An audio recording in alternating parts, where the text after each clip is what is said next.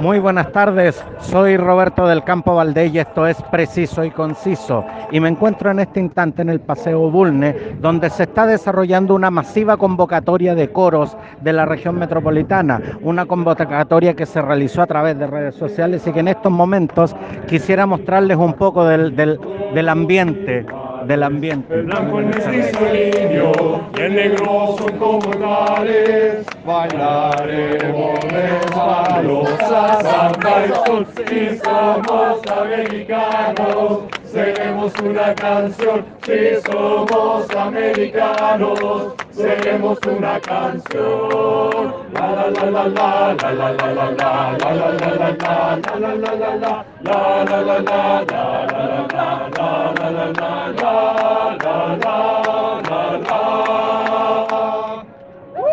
y ese es el ruido ambiente en este instante donde se está realizando esta convocatoria. Muy, muy buenas tardes, en directo para el preciso y conciso. Cuando los medios de comunicación solo muestran y recargan desmanes, ¿qué, qué, qué impresión es para ustedes el, hecho de ver esta manifestación completamente pacífica y de carácter cultural? Totalmente frustrante, porque la, los medios de comunicación solo muestran un marco pequeño que encasilla y solo muestra los intereses de aquellos que son dueños de estos medios. Mira, aquí nosotros estamos en el Paseo Bulnes eh, de forma totalmente pacífica, no violentista y artística. Puedo, puedo dar fe de eso, de hecho, de hecho eh, hay fuerzas especiales alrededor quienes no han intervenido en esta actividad digamos, lo, los han dejado manifestarse tranquilamente también. Y totalmente agradecido y además se aprecia mucho que no estén aquellos minoristas de la manifestación que se dedican a hacer todos los desmanes por los cuales se justifican las fuerzas de, de represión. ¿Los calificas como minoristas? ¿No representan a la mayoría de ustedes? Aquellos que provocan desmanes y rompen todo, yo considero que no. Se dice que incluso hay información de que son elementos infiltrados. ¿Qué información tienen ustedes de eso? Mira, uno quisiera creer que no son entes infiltrados, pero si llegase a ocurrir una verdadera lástima por aquellas instituciones que se encargan de manchar esta, este movimiento. Durante, durante las últimas horas se han hecho eh, varios anuncios a nivel de gobierno. ¿Cómo reciben ustedes estos anuncios, como por ejemplo la aprobación del proyecto 40 horas, que sigue en trámite en la Cámara, y además eh, tras el término de la reunión con uniones vecinales, eh, se han anunciado el incremento de las pensiones. ¿Cómo reciben estos anuncios? Eh, bueno, más de una forma particular, yo diría que es una forma de seguir avanzando, comenzar a avanzar, pero no es todo lo que necesitamos, no es todo lo que el pueblo está pidiendo. Hay un montón de cosas más importantes que todavía quedan ahí en el aire y que ojalá, si ya se está trabajando con el tema de las 40 horas, vengan otro tipo de cosas como mejorar no solamente 500 millones, o sea, 500 mil personas su pensión, sino que a todos los chilenos mejorarle la pensión. Y también el tema de la gratuidad estudiantil, que bueno, hay muchos aquí que no estudiamos gratismente, entonces como... Se ha, se ha, hablado mucho en estos días de que eh, la gente está haciendo exigencias, que no, ha, que no se ha estado a la altura de las exigencias sociales que se está haciendo en la calle. Aquí y ahora, ¿cuáles son esas exigencias? ¿Qué es lo que, qué es lo, qué es lo que justamente ustedes muchas veces eh, se, eh, se, quejan de que no ha salido en la prensa? No, bueno, claramente lo primero y más importante es que esto ya no se discuta en, una, un recinto reservado de cuatro paredes, sino que exista asamblea constituyente o que existan plebiscitos para aprobar las leyes y que el pueblo sea más participativo. Si partimos de ahí, se pueden cumplir un montón de cosas que también estamos pidiendo. Gratuidad, eh, aumento de presupuesto en la salud, etcétera, etcétera, etcétera. ¿Por qué es tan gravitante el tema de la asamblea constituyente? Mira, eh, ¿tu nombre? Roberto, Roberto, Roberto del Preciso y Conciso. Roberto, Roberto del Campo Valdés. Mira, a mí una observación que sobre la, lo que estabas preguntando hace rato, eh, a mí me llama mucho la atención la eficiencia y efectividad que está teniendo la Cámara de Diputados en sacar y promover ahora y el aprobar también leyes eh, independientes de las que sean. Ya van dos esta semana de las que yo me he enterado y tenemos leyes que mueren esperando su aprobación en, el, en la Cámara de Diputados porque eh, o no llegan o simplemente por ineficiencias. Entonces, eso me llama la atención y quisiera que se observara, que qué sucede cuando al fin eh, nuestros representantes se sientan a debatir y a hacer su pega. Seamos, seamos claros en la información y seamos claros en las declaraciones. Eh, usted en este instante está diciendo que también hay un afán oportunista de parte de la clase política. Nuevamente lo que te comentaba, eh, una lástima que se tenga que dar así, una lástima que se tenga Mi, que- mi pregunta es clara. Sí, no, una lástima que se tenga que dar el oportunismo para eh, empezar a hacer estas, estas movidas por parte de nuestros representantes. No tendría que haber sido así de forma reactiva. ¿Me, me explico? Ajá. Que tiene que quedar la, la grande en nuestro país para que se empiecen a mover y empiecen a, a- a complacer nuestras exigencias que deben ser garantizadas desde un principio. Porque hace una semana atrás, cuando, cuando todavía esto era una eh, convocatoria solamente a la evasión del pasaje, se decía de que estas medidas no tenían, no tenían piso político, no tenían forma de ser despachadas. En una semana hemos visto despachar proyectos que estuvieron cuatro años en el Parlamento. Yo creo que eso es sencillamente ineficiencia o el hecho de que ahora, gracias a que quedó la grande, como dijo mi compañero, eh, recién ahí se pusieron a mover los palillos, eh, no sé cómo, le- cómo se le puede decir, como que recién Se pusieron se pusieron las pilas básicamente porque la gente salió a la calle. Si no, probablemente hubieran sido cuatro años más que también hubiesen estado ahí en el Parlamento. ¿Cómo, cómo definen este, este, esta verdadera eh, movilización social? Que me, me atrevo a decir, me atrevo a decirlo aquí y ahora, yo que, yo que soy más viejo que ustedes, eh, me atrevo a decirlo aquí y ahora que esto ya tiene carácter de histórico. ¿Cómo, cómo definen este movimiento? ¿Cómo, cómo ustedes se sienten en estos momentos eh, al estar justamente en el escenario de, lo- de los acontecimientos y al saber que tal vez mañana pueden ser parte de la historia? A mí lo que me, me gusta de esta, no, no me gusta, pero lo que rescato de esta movilización, que todas son sociales, partiendo por ahí, eh, es que esta es transversal. Porque ¿qué ocurría con las movilizaciones anteriores? Siempre había un porcentaje de población que o no le afectaba o le era indiferente o simplemente no estaba de acuerdo. Ahora, si bien tenemos nuestra porción que siempre va a haber resistencia, es un tema que nos toca a todos en distintos niveles socioeconómicos y también etarios. O, por ejemplo, no sé, te, te- citándote las palabras de la ministra de Transporte, que por qué los estudiantes se manifiestan contra el alza del metro, si total a ellos no les cobran más. Bueno, los estudiantes no van a ser estudiantes siempre. En algún momento tendrían que pagar eh, pasaje adulto, el cual iba a seguir aumentando. Entonces- También, sus mismas mamás son las que tienen que pagar el pasaje, los Exacta- papás. exactamente, El detrás, pasaje es un presupuesto familiar, no individual, independiente de- si uno es estudiante no. Y, apar- y aparte que detrás de cada estudiante hay una familia, hay un padre que tiene que justamente sacar dinero de sus ingresos para poder cancelar este pasaje. Estas movilizaciones han servido para remover conciencia. Obviamente, remover conciencia no solamente de las personas que salimos a manifestar, sino de aquellos que están en el poder, que independientemente de que hayan avanzado con las cosas, tuvo que pasar esto para que se pusieran las pilas como, como dijeron antes. Nos habíamos vuelto una sociedad demasiado individualista. Sí, sí. Eh, las diferencias socioeconómicas han hecho que nos aislemos eh, de los sectores más acaudalados, más cómodos, de aquellos que están más vulnerables y hemos elegido tener una postura de ignorancia por, por elección. Porque una de las cosas que no puedo dejar de mencionar eh, es el hecho de que lo que parecía una manifestación, un tema que le atañía solamente a la ciudad de Santiago, solamente a la región metropolitana, terminó convirtiéndose en un verdadero estallido social incluso en regiones. Yo opino que sencillamente es la gota que rebalsó el vaso, porque claramente allá no hay metro, allá no hay eh, Transantiago, pero también hay necesidad de dignidad. Y por eso es que finalmente esto explotó con el Transantiago, pero no era el problema de fondo. Era, la- el tema del aborto, era el tema de la gratuidad, era el tema de la salud, era la, era la dignidad de todos los chilenos, básicamente. Por eso salieron todos a protestar. ¿Cuál eh, ya son ya son alrededor de las eh, Son las tres. son las 3 de la tarde, claro. Eh, la gran marcha pacífica eh, está convocada a las 17 horas en Plaza Italia. Imagino que ustedes van a asistir. destacando que todas las marchas son pacíficas. No, aquí nunca se ha, se ha hecho un llamado a, a ser violento. Eh, esta marcha, como todas las anteriores de esta última semana, van a ser con un enfoque pacífico y exigiendo, como corresponde al pueblo, su dignidad, como mencionaba Fernando hace un poco.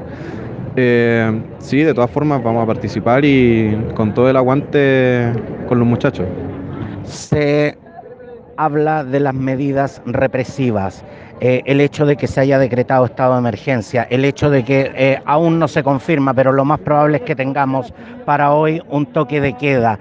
¿Qué, sensación les parece cuando ustedes hablan de marchas pacíficas y cuando literalmente cada día se aplican más medidas represivas?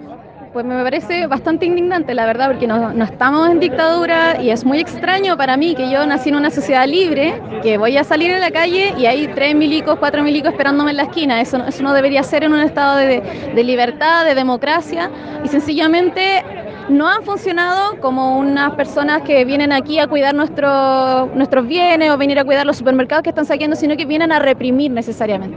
Yo el otro día fui a una marcha, marchando con la gente de salud de la, de la manera más pacífica posible y sencillamente nos fueron a reprimir en vez de ir a estar cuidando a las personas que necesitan ser cuidadas allá en Puente Alto, allá en La Pintana, que están saqueando, que están teniendo que organizarse entre ellos para poder defender su lugar. Y eso está mal. Entonces la represión, o sea, esta gente que sale, como las Fuerzas Armadas, las Fuerzas Especiales, salen a reprimir más que a cuidar, y eso no puede ser.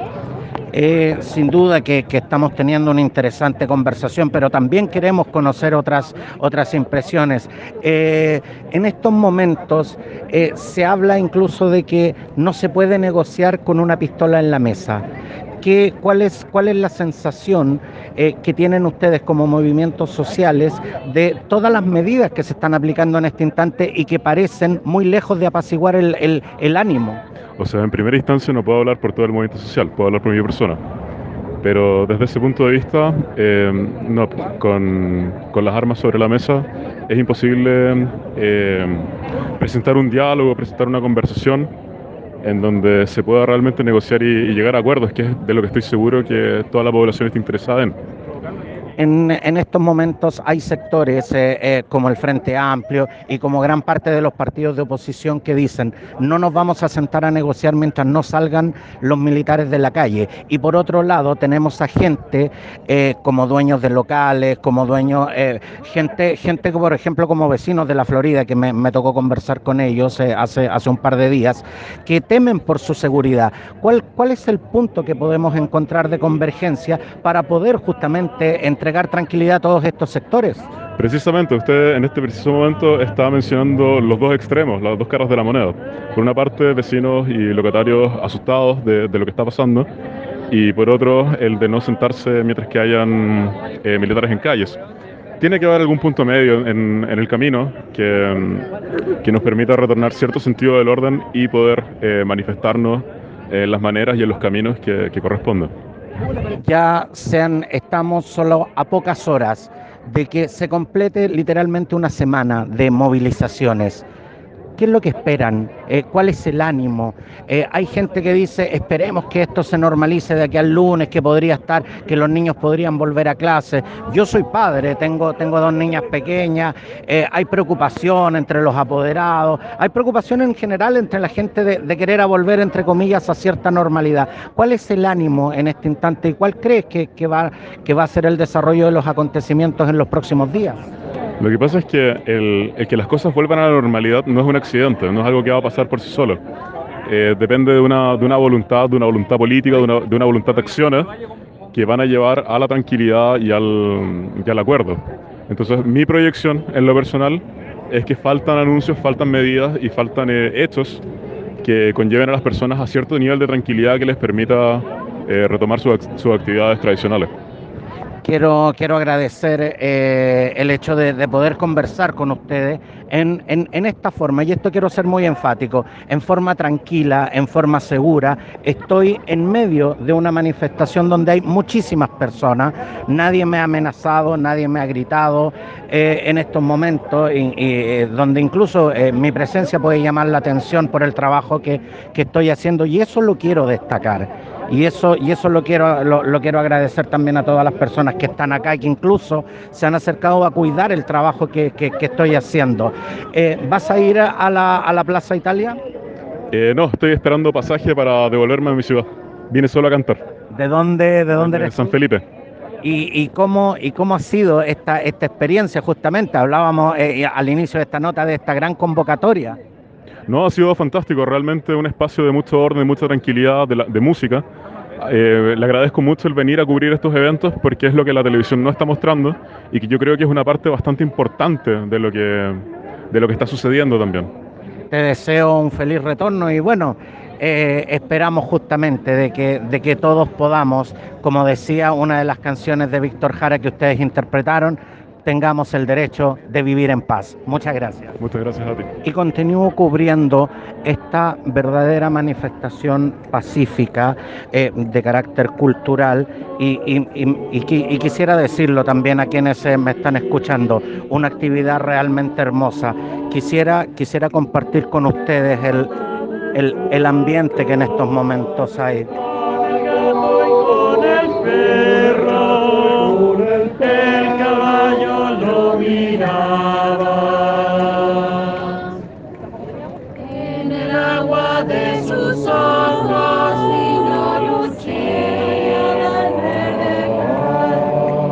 Quisiera, quisiera transmitir a, a- todas las personas que en este instante me, me están escuchando. Esto es. Esto es muy emocionante. Esto es verdaderamente hermoso. Donde durante estos días hemos visto desmanes, hemos visto saqueos, hemos visto escenas de mucha violencia.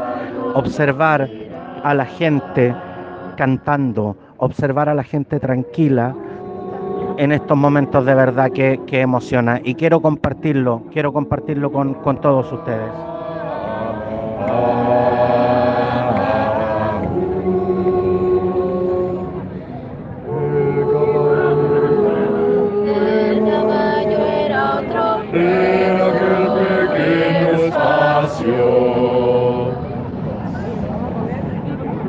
Y al animal parecía, al animal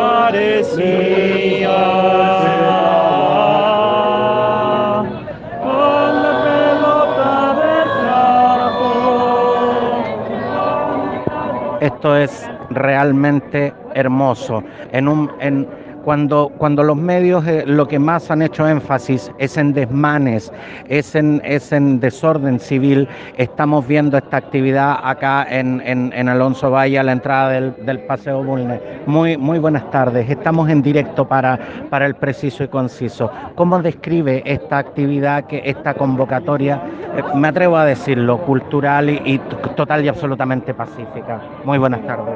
Buenas tardes. Es totalmente cultural, porque es, un, eh, es una actividad coral de canto comunitario y que se expresa a través de canciones conocidas y canciones significativas, sobre todo para un momento como este. ¿Cómo, cómo fue que eligieron el repertorio? Porque hay arreglos que ya existen en el medio coral chileno y una comisión organizadora eligió ese repertorio. ¿Y cómo, cómo, nos podría, cómo nos podría explicar cómo se generó esta convocatoria? Porque en estos momentos me gustaría, me gustaría poder graficar a las personas que nos están escuchando, porque no hay, no hay medios masivos cubriendo esto, no hay ninguna cámara en este instante. Somos uno de los pocos eh, medios que ha podido eh, estar acá ahora y, quisiera realmente que nos contara cómo fue que esto se generó. Mira, yo no soy parte de la comisión organizadora, pero conozco a la gente que está en eso, que son eh, cantantes, alumnos de música, alumnos de dirección coral, entonces son gente que está eh, metida en el ambiente coral acá en Santiago. Y bueno, yo creo que en definitiva hay que manifestarse de alguna manera porque no, no son tiempos para quedarse callados, ni para aceptar todo lo que le dicen a uno, ni todo lo que dice el caballero que está allá al frente en la moneda. Entonces, hay que, hay que decir algo. Y aquí, bueno, el arte es una manera bastante tranquila, digamos, de, de protestar, pero sí es una manera significativa. ¿Cómo, cómo se sienten eh, tras recibir los, eh, los anuncios que se han publicado, eh, el- que se han, perdón, que han emanado de, de- parte del gobierno en el día de hoy? ¿Sienten que esto es un avance o sienten que es más de lo mismo? Mira, yo no puedo hablar eh, en boca de nadie de acá, porque no, no reitero que no soy parte de la comisión organizadora ni. Pero usted es un ciudadano Yo soy un ciudadano, sí. Es que y una, preguntó- y una persona que tiene su opinión. Sí, por supuesto, pero usted me preguntó cómo se sienten. Eh, yo soy cómo se siente, no más. Ujú. No soy en plural. Eh, la verdad es que yo al señor Piñera a esta altura ya no le creo nada. Porque él ha sido el que ha tirado la fuerza contra la gente y eso me parece que es un error histórico que ya empieza a pagarlo y va a terminar de pagarlo. La historia no le va a perdonar esto. ¿Sí? Entonces, ¿qué se le puede creer a un personaje así? Nada. Va a las 17 eh, horas, está convocada la gran marcha pacífica hacia, hacia Plaza Italia. Eh, ¿Va a asistir? ¿Qué espera realmente de esta gran marcha? Mira, eh, yo creo que lo que ocurre es que la gente se sigue manifestando y eso es bueno, porque sería bastante malo que el movimiento social popular parara, porque eso sería darle la razón a, la cúpula que no quiere cambiar nada porque no le conviene. ¿Y qué espero de esta manifestación? Que, que se siga manifestando, simplemente que siga ocurriendo y lamentablemente lo que me parece que va a ocurrir es que a, fin de cuentas va a terminar en incidentes y violencia como termina siempre. Mucho, mucho se ha criticado de que los medios solamente estamos dando cobertura eh, a, a los hechos vandálicos, a los saqueos y específicamente a los desmanes. ¿Cuál es, cuál es su opinión respecto a eso?